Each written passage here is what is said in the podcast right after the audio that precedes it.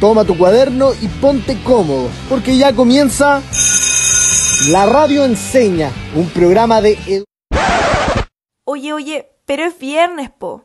Y el equipo de la Radio Enseña Chile lo sabe.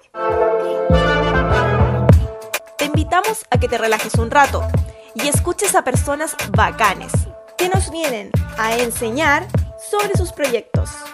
Ahora comienza Mañana no hay clases en la Radio Enseña Chile. Aprendamos en sintonía.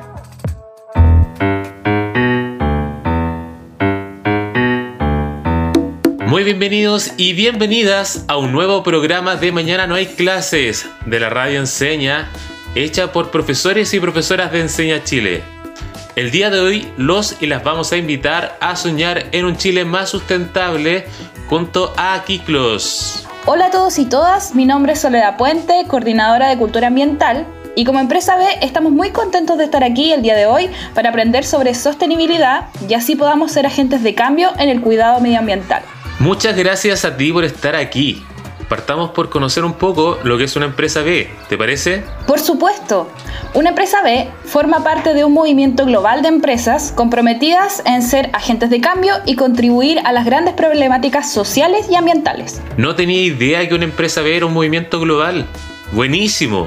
Cuéntanos más. Dijiste algo sobre ser agentes de cambio. ¿Qué significa eso? Ser agente de cambio significa que vas haciendo acciones que permitan hacer un cambio positivo en tu entorno. Ah, entiendo. ¿Y qué es lo que los moviliza a ustedes? Bueno, el gran propósito de Kiklos es trabajar junto a las personas por una vida en armonía con nuestro entorno. Ya, ¿y cómo lo hacen? Principalmente a través de proyectos de ingeniería y programas de cultura ambiental a colegios, empresas, municipios y barrios. Por eso, hoy están todos y todas muy invitados a aprender de esta temática de la cual no podemos ser indiferentes. Para poder ser agentes de cambio. Vamos a comenzar el programa de hoy activando nuestros conocimientos previos. ¿Están preparados y preparadas? Adelante. Busquen lápiz y papel.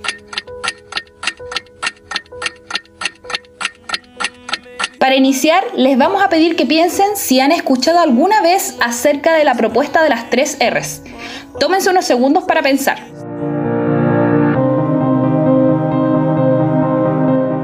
Yo sí la he escuchado. Recuerdo que en el liceo me hablaron de eso. Bien, ahora les pediré que anoten en su cuaderno qué son las tres R's. Escriban todo lo que recuerden. Adelante.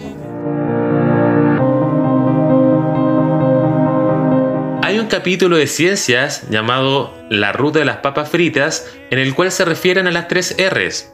Ahí aprendí que cada R significa una cosa, pero solo recuerdo dos. Reducir, reutilizar y reciclar.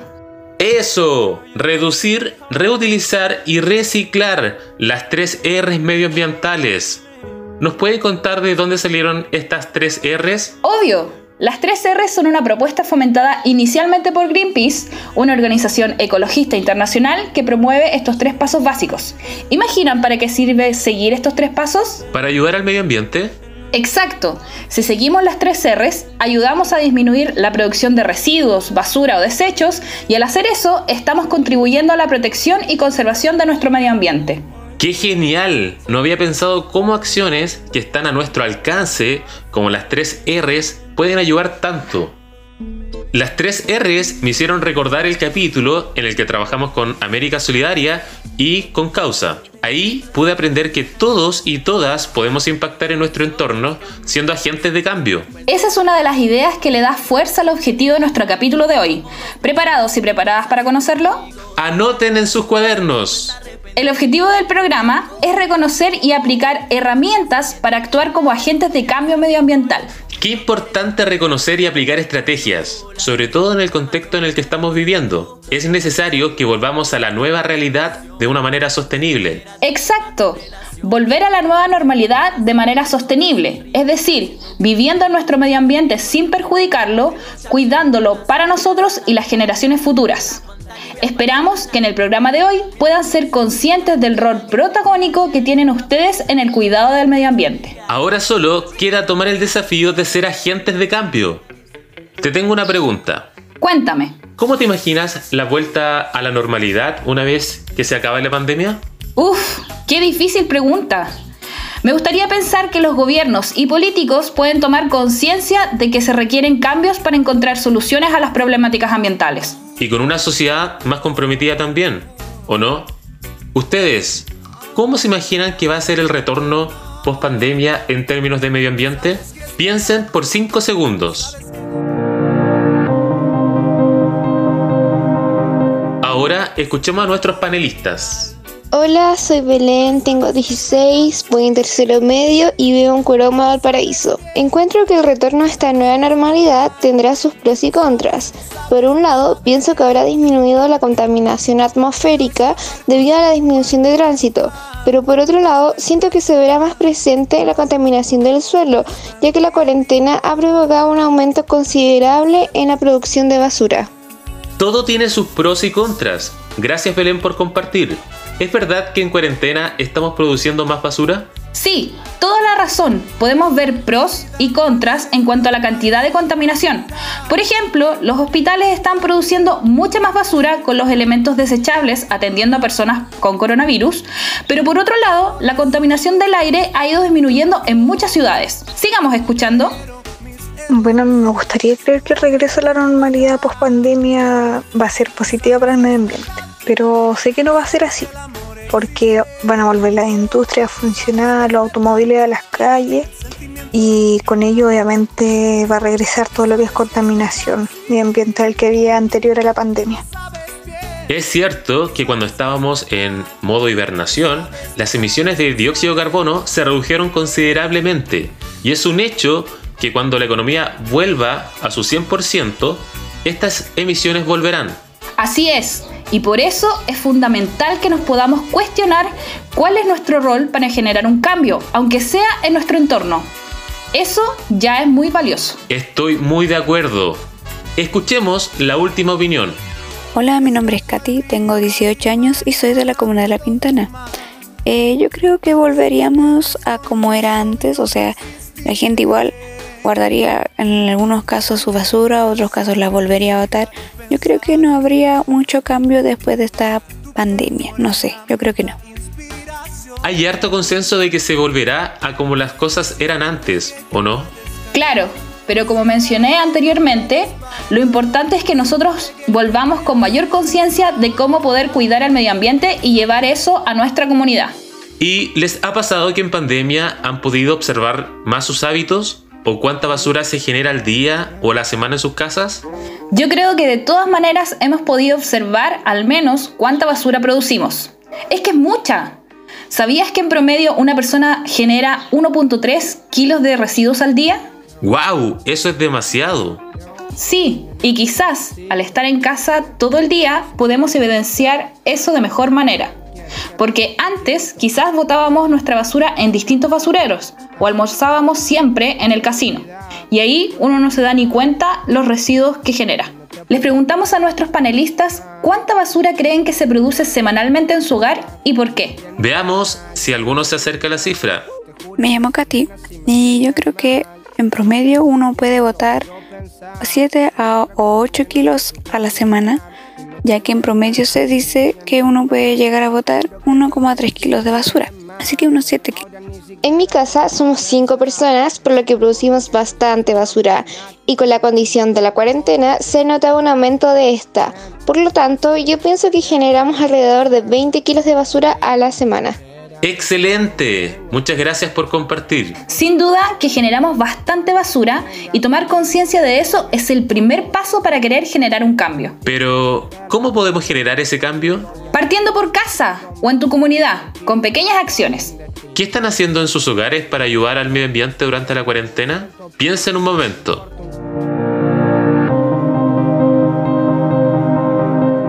Veamos qué nos dicen nuestros estudiantes. Bueno, en mi casa al menos hace bastante tiempo estamos implementando nuevos cambios. Por ejemplo, estamos cambiando los recipientes, los de plásticos por vidrio, eh, la ampolleta común a las de ahorro energía, lo mismo con los electrodomésticos. Estamos intentando que todos sean de eficiencia energética. Creo que esos son como los principales cambios que estamos haciendo en nuestra casa. Me llamo Katy y creo que no, no ha cambiado mucho ya que seguimos haciendo las mismas cosas. Gracias por compartir sus respuestas. Oye Sole, ¿y qué efecto tiene en el medio ambiente el reciclar, reutilizar y reducir los desperdicios? En primer lugar, evitamos la extracción innecesaria de recursos naturales y de esta forma disminuimos la presión sobre la naturaleza. Ya que ella nos aporta todos estos recursos. Exacto. Por otra parte, evitamos generar basura, la cual al degradarse va a generar gases de efecto invernadero, los que contribuyen de forma importante al calentamiento global. O sea, que estas son distintas formas de aportar, en donde debemos potenciar la reducción. Y si ya no podemos reducir más, reutilizamos. Y lo que ya no podemos reutilizar, lo reciclamos. Y durante el confinamiento, ¿cómo creen que han impactado sus hábitos en el medio ambiente? Nuevamente, tómense un momento para pensar. ¿Y qué nos dicen nuestros panelistas? Encuentro que ha impactado de manera negativa debido a que hemos producido mucha basura. En mi casa, sobre todo hemos aumentado el uso de papel debido a las guías que nos pide el colegio y por otro lado el consumo de plástico dado los pedidos por delivery. Es verdad, pero ¿sabían que todas esas guías y los contenedores, tanto de cartón y algunos de plástico, son reciclables? Claro, es súper importante darnos cuenta que quizás estamos usando ciertos recursos en mayor cantidad que antes, pero si no podemos reducirlos, siempre podemos reutilizarlos o reciclarlos. ¿Sabías que toda la información acerca del material que se recupera mensualmente la podemos traducir de manera amigable a través de la ecoequivalencia? ¿Ecoequivalencia? ¿Qué es eso? Anoten en sus cuadernos. La ecoequivalencia es la traducción de la información compleja en datos amigables, para que las personas puedan entender cómo reciclando generamos un ahorro al ecosistema. Mmm, un ahorro al ecosistema, así como datos de qué salvamos al reciclar nuestros desechos. Creo que entiendo. ¿Podrías darnos un ejemplo? Por supuesto, acaba un ejemplo de ecoequivalencia. ¿Puedes imaginar qué evitamos al reciclar una tonelada de papel o cartón? Supongo que si reciclamos una tonelada de papel, evitamos que se corten algunos árboles. 17 para ser exactos. Además, evitamos que se usen 26.000 litros de agua, que corresponden a 55 horas de riego continuo, y la energía correspondiente a 14 meses de consumo eléctrico en el hogar. Con eso, ahorramos 4.100 kilowatts de energía y evitamos la emisión de 900 kilos de CO2 en el medio ambiente. ¡Wow! Si traducen la información en datos, así resulta muy impactante saber cuánto aporta reciclar. Esa es la idea de la ecoequivalencia. Permite que entendamos con datos concretos cómo nuestras acciones aportan. ¡Excelente! Ahora escucharemos un breve cuento. Pongan mucha atención. Todo lo que hacemos pasa por las siguientes etapas. Extracción, producción, distribución, consumo y eliminación.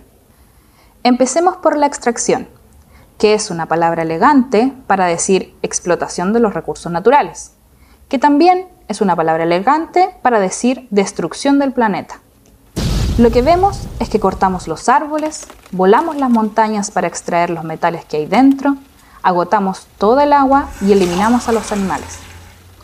Así que aquí nos topamos con el primer límite.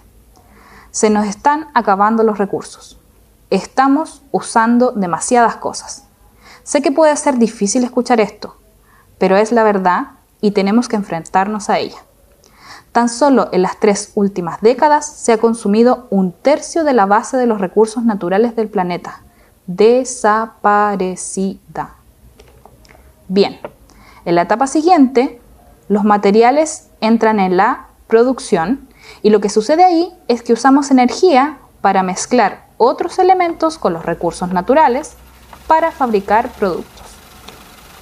¿Y qué pasa después de que todos estos recursos sean convertidos en productos?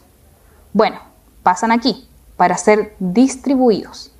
Ahora bien, distribución significa vender todo lo más rápido posible. Ahora pasamos al corazón del sistema, el consumo.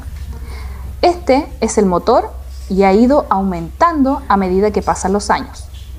Al parecer, consumimos más del doble de lo que consumíamos 50 años atrás. Y al final del camino, todo se va a la basura. Esta es la eliminación. Esta es la fase de la economía de los materiales que todos conocemos más, porque nosotros mismos tenemos que sacar la basura de nuestra casa. Toda esa basura o bien se tira y entierra en un vertedero, que no es otra cosa que un gran agujero en el suelo, o si realmente tienes mala suerte, primero se quema en una incineradora y luego se tira a un vertedero. De cualquier forma, ambas cosas contaminan el aire, el suelo, el agua y no lo olvidemos, contribuyen al cambio climático. Toda esta cultura de lo desechable se quedó con nosotros hace más de medio siglo. De alguna manera, esta cultura de lo desechable se quedó con nosotros. El resultado, cada uno de nosotros genera cada vez más basura. Bueno, ¿qué importa todo esto que he hablado? No lo sé. O bueno, quizás sí sé. Que hemos llegado hasta acá aprovechándonos de alguien más, de varios más de hecho. ¿Se te ocurre? Te muestro. ¿Que acaso no lo ves? ¿Que acaso no lo ves? Ah, no lo ves, lo siento. Olvidé que tienes tu venda puesta. Te invito entonces a quitártela, pero no solo ahora, sino que para siempre. Sé que suena medio oscuro, pero siempre podemos cambiar nuestra manera de actuar, por nosotros, por los que vienen y por nuestro planeta. Qué interesante lo que acabamos de escuchar. A la vuelta de la pausa compartiremos nuestras opiniones e impresiones acerca de él. Quédense en la sintonía de mañana no hay clases. Aquí la radio enseña. Deja de mentirte. La foto que subiste con él diciendo que era tu cielo. Bebé, yo te conozco también, sé que fue para darme celos. No te diré quién, pero llorando por mí te vieron. Por mí te vieron. Déjame decirte, se ve que él te trata bien, que es todo un caballero. Pero eso no cambiará que yo llegué primero. Sé que te va bien, pero no te quiere como yo te quiero. No te haga falta nada,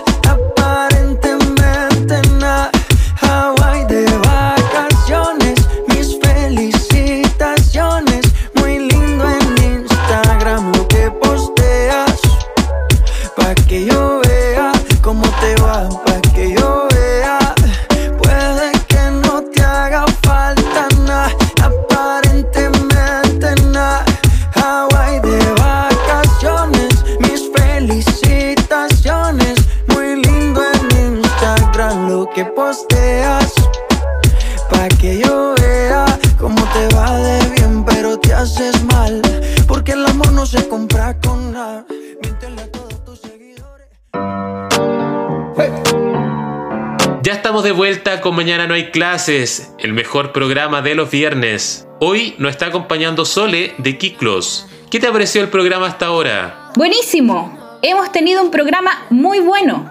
Explicamos un poco sobre las empresas B, que son empresas comprometidas en ser agentes de cambio y contribuir a las grandes problemáticas sociales y ambientales. Y además tocamos otros cuatro temas. ¿Se acuerdan cuáles?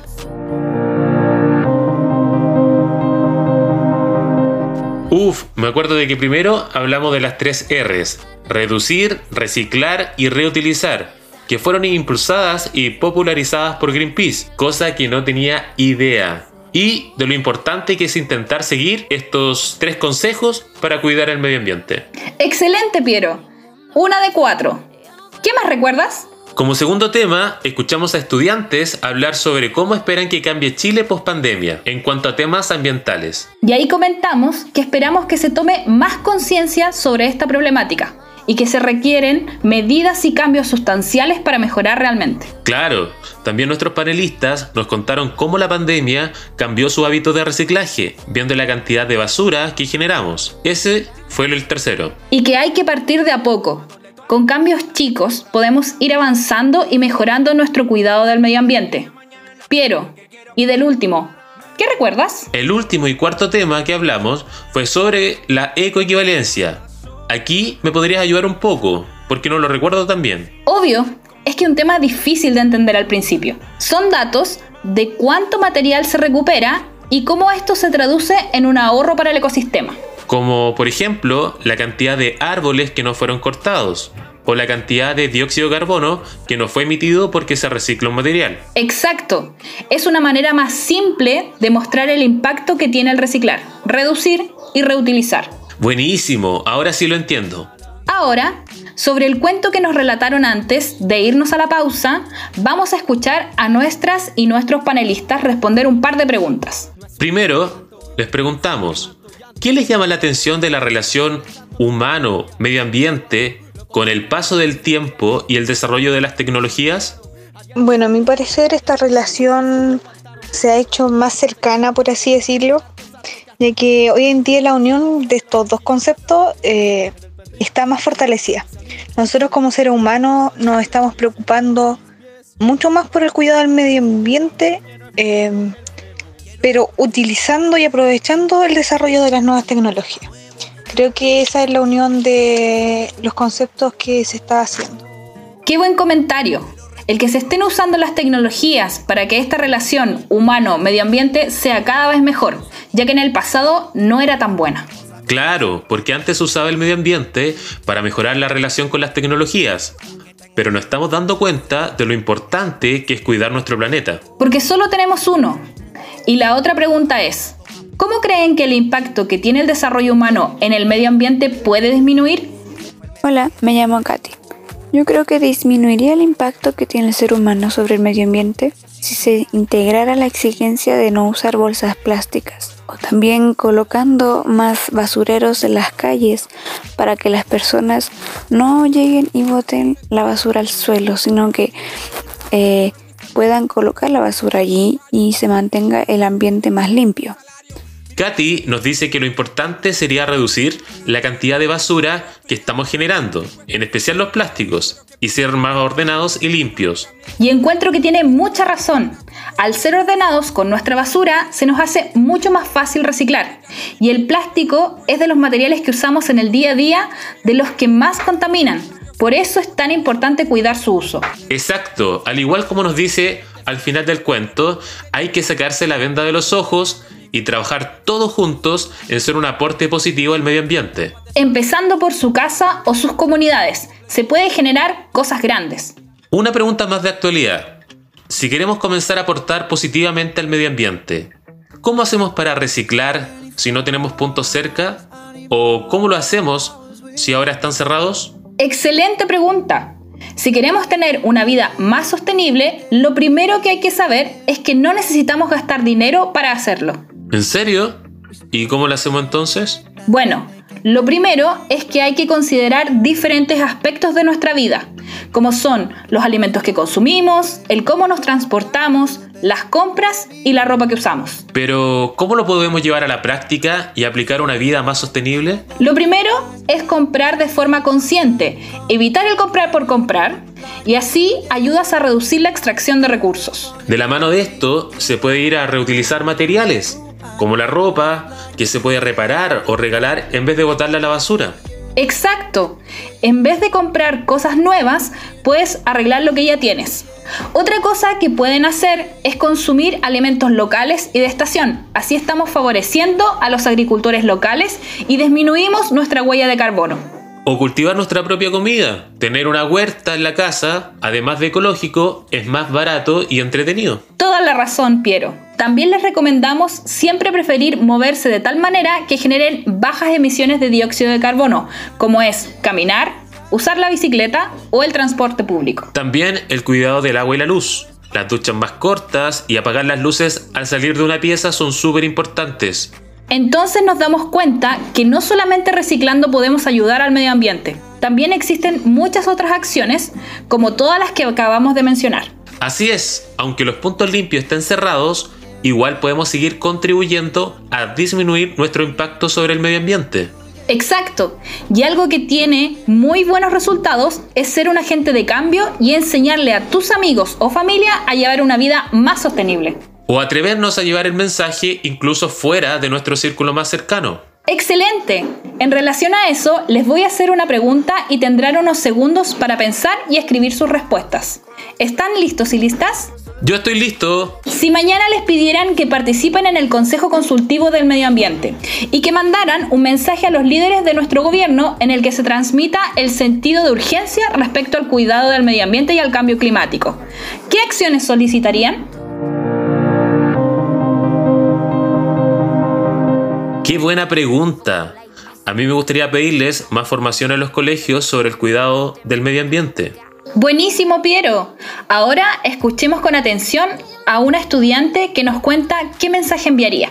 No pediría nada tan grande, porque encuentro que nosotros los chilenos no tenemos cuidado con nuestro entorno, y eso se debe a que no nos inculcaron la importancia del medio ambiente. Es por eso que sugeriría que se enseñara en los colegios el cuidado medioambiental y la importancia de este. ¡Qué buen mensaje! Me encantaría poder escuchar la respuesta de más estudiantes sobre esto. ¡Lo puedes hacer! Esta pregunta forma parte de las actividades que hemos propuesto para desarrollar el interescolar ambiental. ¿Interescolar ambiental? Nunca había escuchado sobre algo así. Es una iniciativa que estamos realizando desde Kiklos en conjunto con el Ministerio de Educación. Buscamos crear una red de acción ambiental e incentivar a que las comunidades educativas incluyan indicadores y acciones ambientales. Increíble, qué gran iniciativa.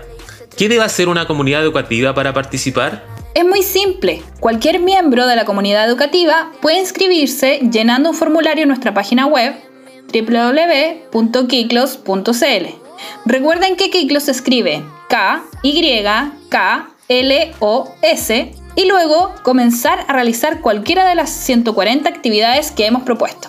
140 actividades. Me imagino que existen opciones para todos los niveles y edades. Justamente, nuestro objetivo es que todos y todas los estudiantes de Chile puedan participar. ¿Podrías darnos algunos ejemplos de las actividades propuestas? Tenemos actividades para aprender a medir nuestro gasto ambiental, para aprender sobre compostaje y reciclaje y para transmitir nuestro mensaje a través del arte, la música e incluso el deporte. Suena realmente interesante. Y esos son solo unos ejemplos. Recuerda que son 140 actividades. Pueden encontrar el catálogo completo en nuestra página web. Entonces, queridos y queridas auditores, Esperamos que se animen a participar y extiendan la invitación al resto de sus comunidades educativas. Recuerden que ser agentes de cambio y transmitir el mensaje es una de las herramientas más efectivas para combatir el cambio climático. Yo tengo muchas ganas de poder compartir todo lo que he aprendido hoy con mi familia, amigos y amigas. Me he podido dar cuenta de que es un tema urgente y de que muchos cambios pequeños pueden hacer una gran diferencia. Me alegro mucho. Y para reflexionar sobre todo lo que hemos podido conversar y aprender hoy, me gustaría hacerles un par de preguntas. Perfecto. Recuerden siempre escribir sus respuestas. En primer lugar, ¿qué comenzarán a hacer para cuidar el medio ambiente? En mi caso, me comprometo a disminuir el tiempo de mis duchas y a transportarme a pie o en bicicleta siempre que sea posible. ¡Excelente! Recuerden que el medio ambiente necesita acciones concretas y reales. Segunda pregunta. ¿Cuánto creen que saben las personas de su edad sobre el medio ambiente y la propia responsabilidad en su cuidado y protección?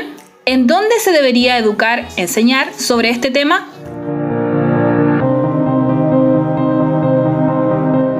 Creo que las personas de mi edad conocen la problemática, pero no conocen todas las formas y acciones con las que pueden comprometerse con el cuidado y protección del medio ambiente. Creo que este tema debería enseñarse en todos los establecimientos educacionales del país.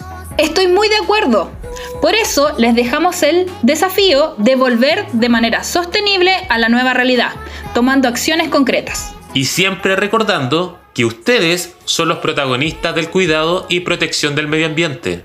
Queridos y queridas estudiantes, hemos llegado al fin de este capítulo. Se ha pasado muy rápido, pero nos vamos con muchas ideas y reflexiones para cuidar y proteger el medio ambiente.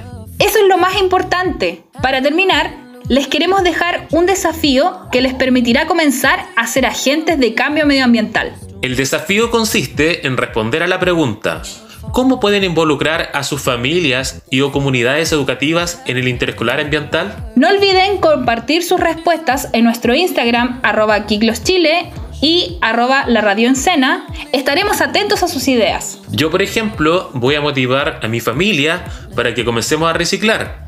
siempre tenemos muchas botellas, cartones y vidrios que se van a la basura y que podríamos reutilizar. Buenísimo, me parece una excelente idea. Agradecemos a nuestros amigos de Kiklos por habernos acompañado hoy con un tema tan relevante e interesante como lo es el cuidado medioambiental. Muchas gracias por la invitación. Esperamos que hayan disfrutado tanto como nosotros. Nos vemos la próxima semana en un nuevo capítulo de Mañana no hay clases. Cuídense mucho. Termina la clase y parte el recreo. Descansa. Nos encontramos el lunes a esta misma hora en la radio Enseña.